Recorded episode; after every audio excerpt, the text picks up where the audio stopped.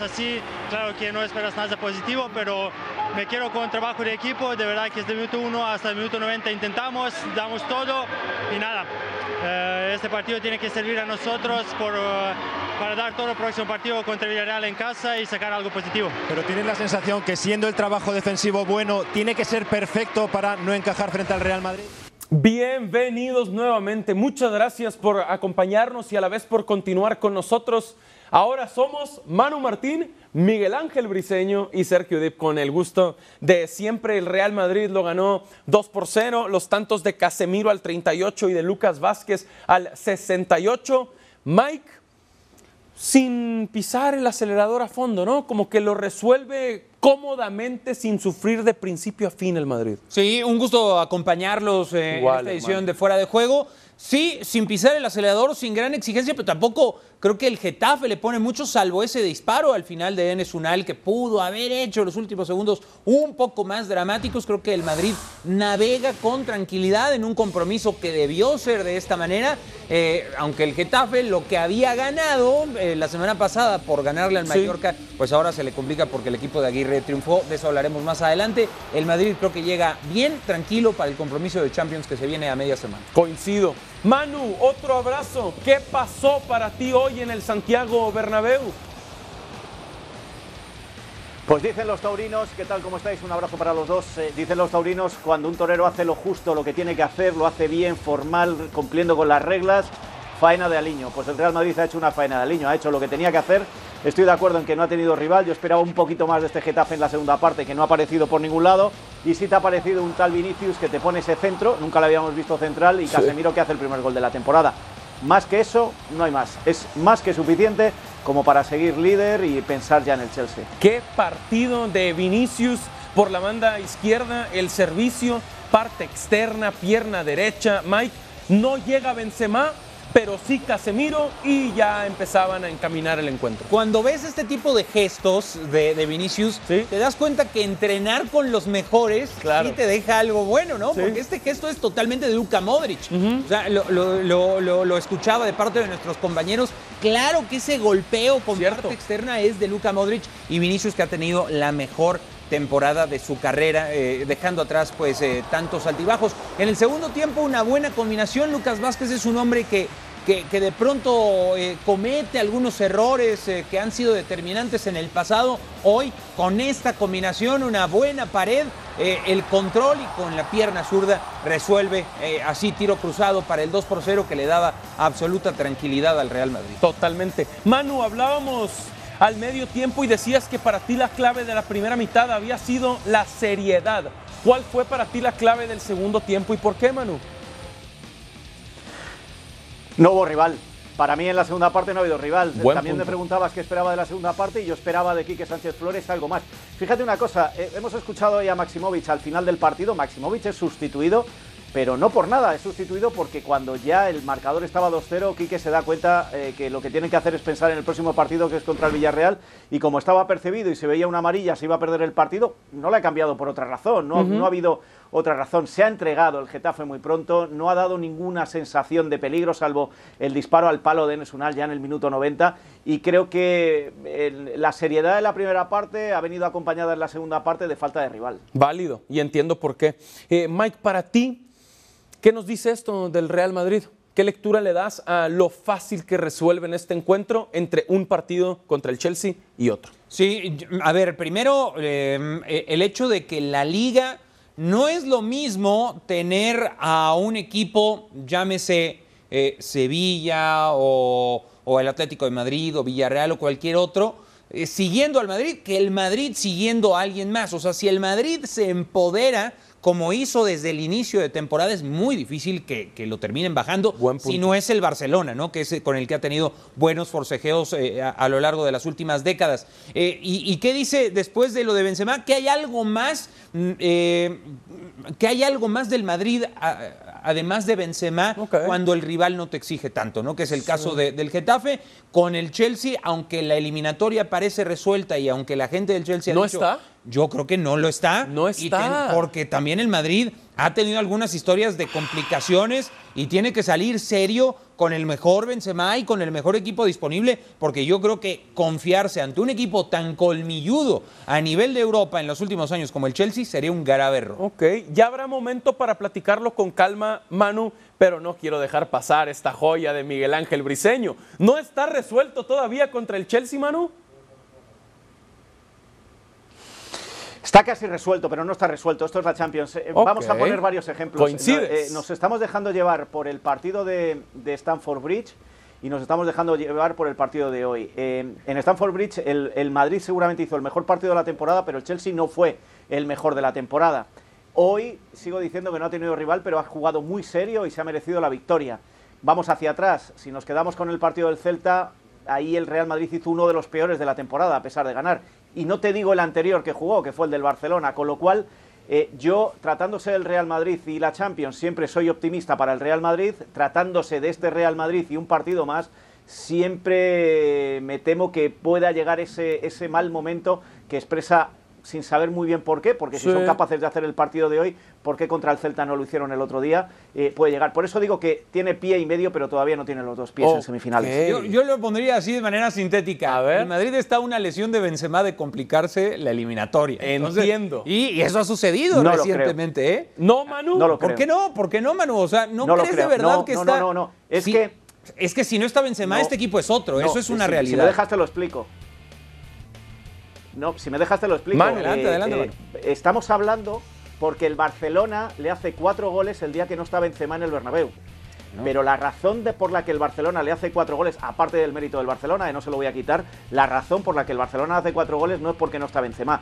La razón es el, des- el desastre estratégico y de situación de jugadores en la cancha. No, no hace más que falta decir que Modric salió de nueve, salió de delantero centro. Con eso ya podemos decir muchas cosas de lo que fue aquel partido. Con lo cual, no, no saquemos del hecho de que un día el Barcelona te hace cuatro porque no está Benzema y la conclusión sea, no, es que no estaba Benzema. No, no, no, no, no. No, no, Ya ¿cómo de que no? O sea, es Este fundamental. incluso O sea, a ver, estás hablando de un. de- puede de- ganar la liga Manu, y puede eliminar al Estás hablando de un jugador que le metió tres al Chelsea en Stamford Bridge, que fue a presionar al guardameta para hacer el gol de la Sí. diferencia, que es un hombre que ha cargado con el equipo y es candidato a ganar el balón de oro de la temporada. No me puedes decir pero- que Benzema pero- tiene tanto peso específico no- como no para que decir- gravite de esta manera en No- un Madrid si está o no. Pero no digas lo que yo no he dicho. No, no, digo lo que yo digo. no he dicho. Yo he dicho que Benzema es importantísimo en este equipo, pero que sin Benzema este equipo es capaz de lo máximo también. No, no, para nada. Pero para nada. O sea, este equipo con y sin Benzema muestra Bueno, una cara y otra. Eso es Sin lo que yo pienso. Benzema, Manu, sin Benzema, ¿el Madrid podría ganar la Champions de aquí en adelante? Es, es- esa pregunta es que yo creo que ni con Benzema. O sea, es que me estás preguntando algo que Pero yo dijiste que es capaz de lo máximo, incluso sin Benzema. Tú, eso sí, eso sí lo dijiste o no, Manu. de lo máximo en cuanto a... No, no, no, no, no, no, no, Bueno. no. A ver, a ver, te voy a hacer yo a ti una pregunta. ¿Cuántos partidos ha perdido Benzema esta temporada y cuántos ha perdido el Madrid? Bueno, no lo tengo en este momento a la mano, pero sí me queda claro que el rendimiento, Claro, aún sin ¿sabes por saberlo con precisión esa pregunta que me pones, Barça, así como servicio de. Vinicius, está el rendimiento mucho más abajo de cuando está Benzema. Eso Ok. te lo puedo asegurar. Y mientras está Manu, Hombre, claro. Pero estamos diciendo que es el jugador más destacado, pero que cuando no ha estado Benzema, el Madrid ha seguido ganando, que perdió con el Barcelona y que como es lo más reciente y lo más escandaloso, parece que el Madrid pierde 4-0 con el Barcelona porque no estaba Benzema. No, ni mucho menos. El Madrid pierde 4-0 porque el Barcelona juega bien y Ancelotti hace un planteamiento lamentable. Manu, Esa es la razón, dabas que no estuviera a Benzema. entender, dabas a entender que la Champions para el Madrid ni con Benzema. ¿Por qué, Manu? ¿No se puede soñar con el Yo doblete? La- es- es- tratándose del Madrid y de Champions, que lo he dicho anteriormente, puede pasar cualquier cosa. Si vemos el fútbol y lo vemos en frío y sin bufandas, el Liverpool y el Manchester City están por encima. Mike, ¿qué Sin- piensas? si- Sin forofismos, ¿no? Para ponerlo en términos eh, También. eh, españoles, ¿no? Que los forofos son los aficionados así eh, exacerbados. Eh, sí, creo que el City está por encima del Madrid, con todo y Benzema. ¿No puedes soñar con el doblete? Puede soñar, sí, pero si avanza. ¿No va a pasar? Si ¿Estás ava- mira, 100% seguro que no va a pasar? mira, La liga ya está. Lo- la liga ya Uno. está. Pero te lo, lo pongo de esta manera. Los encaminados, los que tienen ventaja para, para avanzar son el Liverpool, el City, el Madrid y suponiendo que el Bayern le puede dar la vuelta a un 1 por 0 al Villarreal. Imagínate, esas semifinales serían de ensueño. Yo pongo al Madrid como cuarta posición en esos cuatro favoritos. Ok. O sea, lo pongo- ¿Coincidirías, es un sueño. Manu, entre esos cuatro posibles semifinalistas, cuarto el Madrid? Absolutamente. Con toda su historia, con toda su Te grandeza. voy a decir una cosa. Te Nah, la historia no juega. Juega el sentido, o sea, juega Con el, con el Paris Saint Germain sí no, jugó. no, no la historia. Con el Paris Saint Germain sí jugó la No, historia, no, ¿eh? no, con el Paris Claro Saint Germain el que jugó fue Donnarumma. No, no te No, equivoques. la historia no te equivoques, pesó. porque la historia no jugó en el Parque de los Príncipes cuando el Paris Saint Germain le da, le da un baño al Madrid, ¿eh? Manu, Es parece claro que jugó el la historia, jugó por favor. Los 180 minutos igual. Y el Que escudo jugó jugó, la historia también y las estrellitas jugó jugaron. la. Claro que jugaron. Ahora, señores. Uy, pero, pero en el Parque de los Príncipes jugó la historia del Real Madrid a su favor. Bueno, Ahí no, pero el gol, de, sí. el gol de Mbappé y lo resolvieron Ah, en la vale, vuelta. vale, que es que- sí, es sí, que pero la 180 sensación minutos, que mano. veis que el Real Madrid simplemente por las 13 Copas de Europa, cuando salta al campo ya sale con 3-0 de ventaja. No, el Real Madrid se lo trabajó y se llevó la victoria en el Bernabéu, pero que igual que se la llevó en el Bernabéu, la perdió en el, en el Parque de los Príncipes. Con lo cual, tampoco es tan regular. Si es que lo que yo quiero decir es que no eh, eh, me, me dais la sensación de que habléis del Real Madrid como una apisonadora porque le ha hecho tres al Chelsea en Stamford Bridge. No es una, no es una, eh, no es una apisonadora en estos momentos el, el Real Madrid. Es que me están hablando por aquí y me estoy perdiendo. Pero como no quiero que Briseño se piense que le llevo siempre la contraria, eh, Está bien. lo dejo ahí. Me No, gusta. No, hay- no, pero solo. Ah, sí, sí. Lo que quería decir, antes de terminar, lo que quería Adelante. decir, pues hoy, a día de hoy, y habiendo, habiendo visto esta tarde al Bayern y habiéndole visto frente al Villarreal, coloco al Real Madrid tercero, ya no le coloco cuarto. Ok. Escuchemos lo que ha dicho Marcelo después de la victoria 2 por 0 ante el Getafe y seguimos con la conversación porque todavía se va a poner más buena la plática. Yo creo que eh, hemos hecho nosotros parecer tranquilo, pero nada de, de tranquilo. Hemos corrido muchísimo hasta el final, hemos luchado y el Getafe siempre nos da ahí la, la guerra. Siempre cuesta ese pase de, de primer gol o ese primer gol que al final ha sido con, con Vinicius. No, a partir de ahí cambia un poco todo. Sí, eh, hemos tenido más eh, el balón, hemos sabido eh, eh, parar la contra de ellos y al final un- en un momento sabíamos que podíamos meter un, un gol y al final ha sido eso. La primera parte hemos metido uno, la segunda otro, pero eh, ha sido la verdad que ha sido muy difícil. Y con cambios, con algunos cambios que se dice mucho que, que no rota, que no suele rotar Carlo Ancelotti. ¿Lo necesitaba el equipo para este partido? Bueno, yo creo que todos los jugadores necesitan eh, sentirse importantes, necesitan estar eh, jugando y al final todos somos eh, importantes, ¿no? Yo creo que hoy ha sido eh, bonito ver algunos que no juegan, no tienen muchos minutos y al final somos, somos un equipo de 25, 26. Tenemos que estar todos ahí porque ahora en el final de la temporada es lo que necesitamos. Y con goleadores poco habituales, Casemiro que marca el primero, resoplaban, no sé si por eso, si lo habíais comentado con él en el vestuario. Mira, el público corría su nombre, el capitán de Marcelo. Y agradece además ese gesto.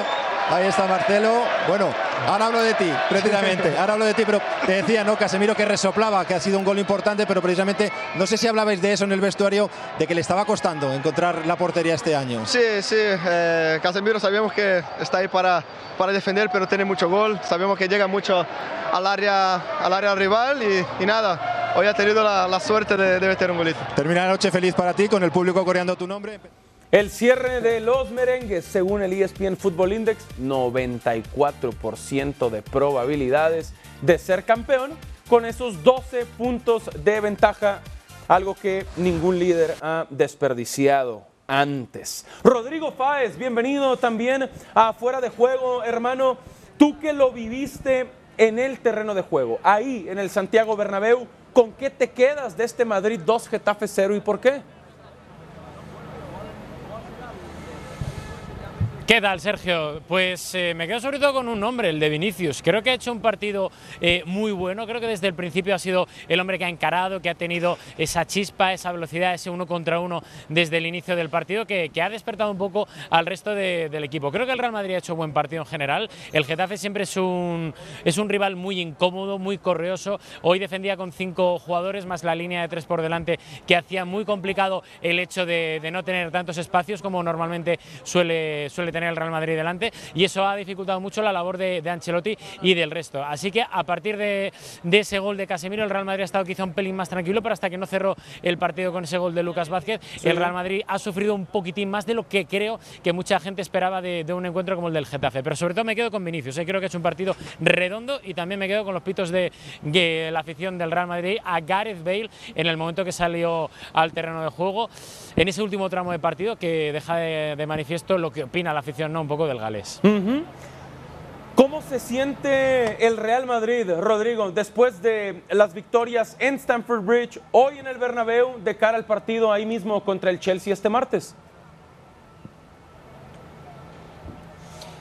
Yo creo que se siente eh, confiado el Real Madrid, siempre con los pies en el suelo, porque ha sido un poco la consigna que, ha dado el propio Carlo Ancelotti a, los suyos, es decir, pies en el suelo, humildad. Eh, a pesar de la gran victoria eh, con el 1 a 3 en Stamford Bridge, la eliminatoria no está ganada, y más teniendo en cuenta esa goleada de hoy, 0-6 del Chelsea al Southampton, que es un equipo bastante complicado. Así que yo creo que la consigna es clara: hay que tener la cabeza bien alta, hay que seguir trabajando con la misma humildad, sobre todo descansando, dando mucho mucha rotación en el día de hoy a gente muy importante eh, y sobre todo eso, teniendo en cuenta que a partir del martes el Real Madrid se juega gran parte de la temporada porque, visto lo visto con los tres puntos de hoy, la liga está muy encaminada, pero otros objetivos del club de Florentino Pérez, obviamente, nosotros que la Champions. Y ganar al Chelsea pasar a semifinales sería una auténtica hazaña para un equipo que no está para estas eh, líderes a estas alturas de temporada por fondo de armario o por calidad de plantilla, ¿no? Saludos Rodrigo, soy Miguel Ángel Briseño, te mando un abrazo. Tú que lo viviste ahí, como, estás ahí el día de hoy en el Bernabéu, también viviste en la remontada del Madrid al Paris Saint-Germain. ¿Consideras que la historia del Madrid jugó un punto importante o no en ese partido contra el PSG?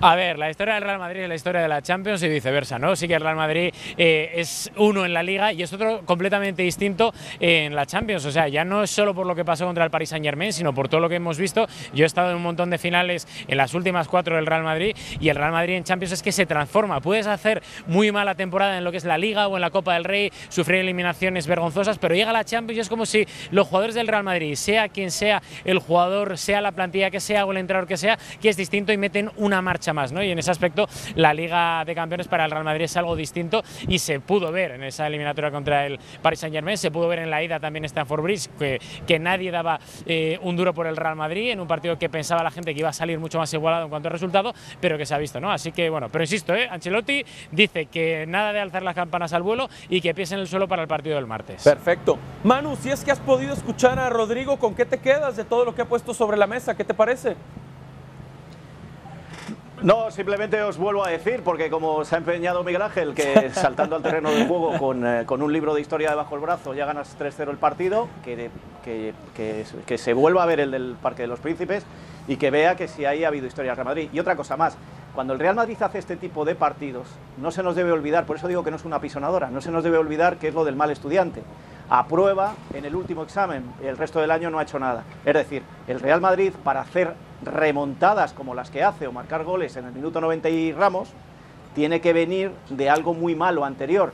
Lo que pasa que los 15 minutos que hace frente al Paris Saint-Germain hace que se olvide del baño que les da Mbappé en el Parque de los Príncipes. ¿Merecido lo del Real Madrid? Absolutamente. Un mérito increíble. ¿Se transforma el Real Madrid? Sí pero no se nos olvide que hay momentos en los que no le da para más a este equipo. Ok, Rodrigo, creo que te toca cerrar, hermano. Derecho de réplica a lo que dice Manu. No. Venga, Rodrigo. Se nos va Rodrigo Fáez. Me quedo con que dijo que no. La comunicación. Por lo pronto dijo que no estaba de acuerdo con Manu. Es televisión en vivo y, estas cosas pasan, pero no estaba de acuerdo contigo, Manu. Rodrigo arrancó diciendo que no. Al menos eso es lo que sabemos. Que claramente vemos que no te pesa, ¿verdad? No te preocupa, pero es un buen tema. siempre tiene un argumento, Manu. Siempre tiene un argumento, Manu. Gran plática. Es como el Madrid, Manu. siempre tiene algo. Lo que pasa, lo que. No, a ver, a ver, eh, eh, os lo voy a decir eh, con los pies en el suelo, como me diría Ancelotti. quizás que conozco demasiado bien al Real Madrid. Te creo y entiendo a lo que te Claro que refieres, ¿no? Termina, me gustó este ejemplo del mal alumno, pero bueno, al final si lo que el alumno quería era pasar la materia, acreditarla a la siguiente ronda, es lo que ha conseguido el Real Madrid. Entonces, otros encuentros también que repasar, lo que viene ya lo decíamos, recibir al Chelsea este martes en la Champions. Vamos a lo que sucedió el viernes por la noche entre el Sevilla y el Granada. Sufrió el Sevilla, sobre todo después de este golazo de Machís, Mike, y luego el Sevilla lo resolvió en tiempo de compensación. Sí, se fue adelante el Granada, después lo empató eh, una vez más el equipo visitante. Hay una jugada que se le va a acreditar como asistencia a sí. Tecatito Corona, pero eh, propiamente no, no creo que haya El tenido control. la intención, si el control eh, se le va a, a Corona, aún así creo que tiene un buen partido, ha sido un elemento muy importante desde su llegada a, a este equipo, Aquí está. así Lopetegui lo tiene, yo creo que intentaba Sí, controlar sí, sí. para después Y definir. gol de Lucas Ocampo. Es gol de Lucas Ocampos, al final eso es lo que cuenta, ¿no? Que, que el equipo vaya para adelante, pero sí creo que al Sevilla, aunque termina ganando 4 por 2, se le complicó más de lo esperado este partido contra Granada. Porque lo empató Manu. Víctor Díaz al minuto 88 y parecía que perdía dos puntos el Sevilla en esta lucha por la cima. Y lo empató en el momento en el que Julen Lopetegui había quitado a los cuatro delanteros con los que había empezado el partido. Se le echó la afición encima y al final, pues bueno, Rafa Mir pudo arreglar la, la cosa y creo que es excesivo el resultado que se lleva el Granada, esos cuatro goles en contra, porque mereció como mínimo el empate. No me gustó el Sevilla y pasó serias dificultades contra un equipo que está buscando la permanencia. Sí.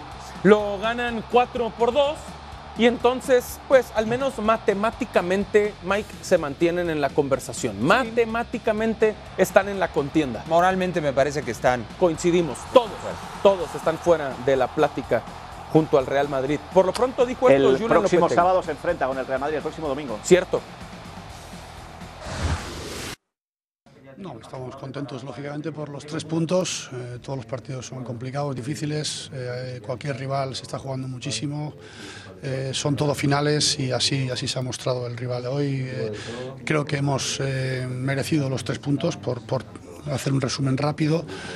Claramente, pero es cierto que ha habido momentos donde hemos sufrido, donde, bueno, nuevamente hemos tenido, tenemos muchísimas bajas, es, una constante de los últimos cuatro o cinco meses. El equipo, a pesar de todas las dificultades que tenemos, lo dije en la rueda de prensa previa al partido, cualquier otro equipo eh, hubiera bajado los brazos, este equipo no lo hace, sigue luchando, sigue creyendo eh, en conseguir un objetivo que es muy complejo, que es meternos en la Champions League. Vamos a tratar de luchar a muerte por ello. Va a ser difícil, pero lógicamente, eh, a pesar de todas las dificultades, el equipo muestra carácter, corazón y, y bueno, da gusto entrenarlos. Ganáis los tres puntos, os volvéis a colocar segundos y lo No, decía no, el Papo aquí. Calma, calma, calma. El calma. Papo aquí lo decía eh, que, que no se baja de la pelea, que el equipo Calma, sigue calma. Nosotros, nosotros la pelea que tenemos es conseguir los tres puntos en cada partido. Conseguir el objetivo de la Champions es muy, muy complejo para todos los equipos. Hay grandísimos equipos luchando con nosotros eh, y va a ser muy difícil para todos. Hay que centrarse en ese objetivo y la única manera de centrarnos es ganando cada partido. Nos quedan siete finales, iremos a por la siguiente. Eso fue anoche. Este sábado por la mañana, al menos tiempo nuestro, Mike, Javier el Vasco Aguirre le pegó 1 por 0 al Cholo Simeone. ¿Quién, quién dice que el Vasco Aguirre, eh, de manera despectiva, solo sirve para esto? Como si esto fuera poca cosa. Buen enfoque. ¿no? Eh, eh, el hecho de, de tomar un equipo en riesgo o en zona de descenso y al menos combatir, resurgir o pelear para evitar eh, caer a la categoría inferior. Este penal de Murici eh, hace que el Mallorca gane al Atlético de Madrid, que además es un ex equipo del Vasco. Me parece un resultado bien valioso Sí. y que además deja en términos muy emocionales a, a- al este, a este equipo del Mallorca. Por supuesto. Y ya lo platicaremos, Manu, pero por lo pronto hay que escuchar a los técnicos. El Vasco le ganó al Cholo.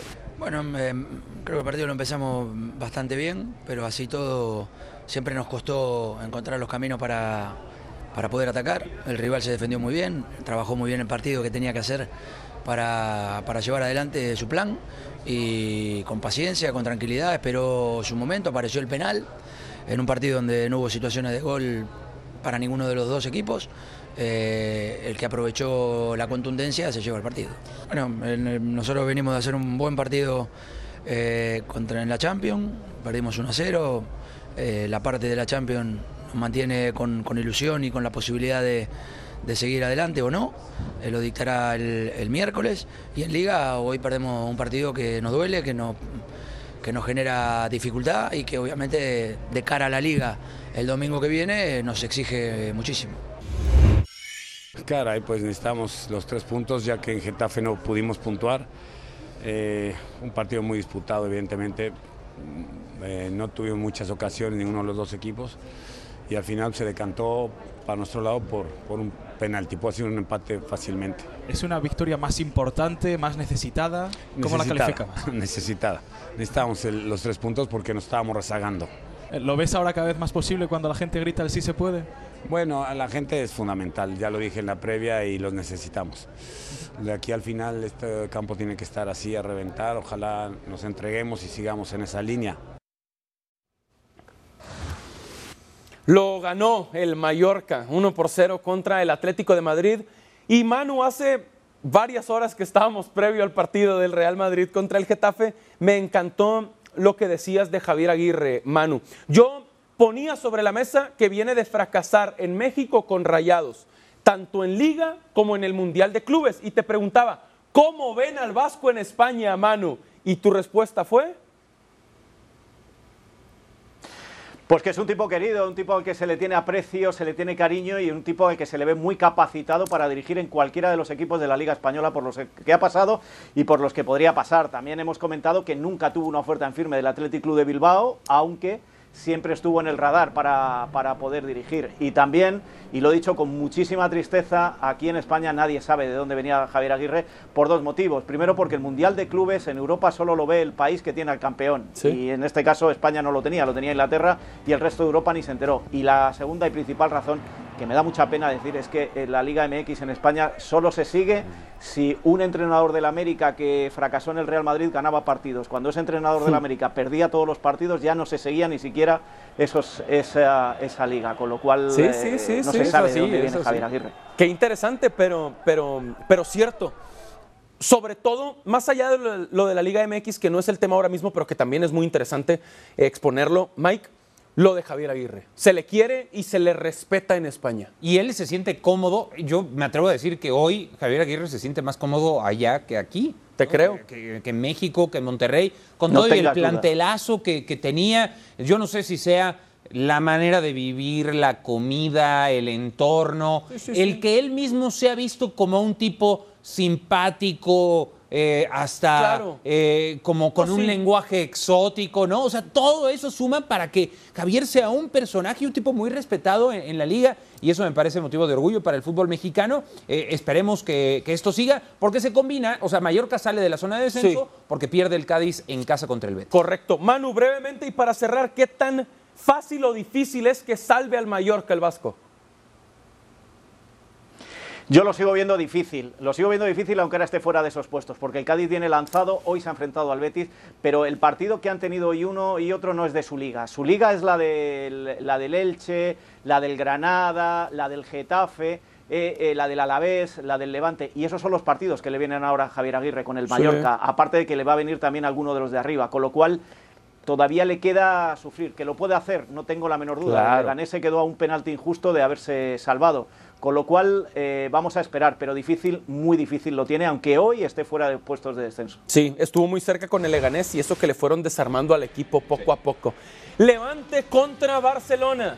Este domingo los esperamos, 3 pm del Este, mediodía del Pacífico, aquí mismo en ESPN Plus. Levante contra Barcelona. Manu, ha sido un gusto, un abrazo y buena noche, buena madrugada allá en Madrid. Un abrazo para todos, voy a ver si con el libro de historia me aprueban los Sí, exámenes que tengo ahora. seguro que sí. Depende si seas estudiante bueno o malo, mano. Depende qué tan preocupado y Siempre necesitado malo, como el Madrid. llegues al examen final. Al Mike, final se aprueba. un gusto también, Como hermano. siempre, muchas gracias. Muchas gracias por habernos acompañado. Buen sábado para todos. Buenas tardes.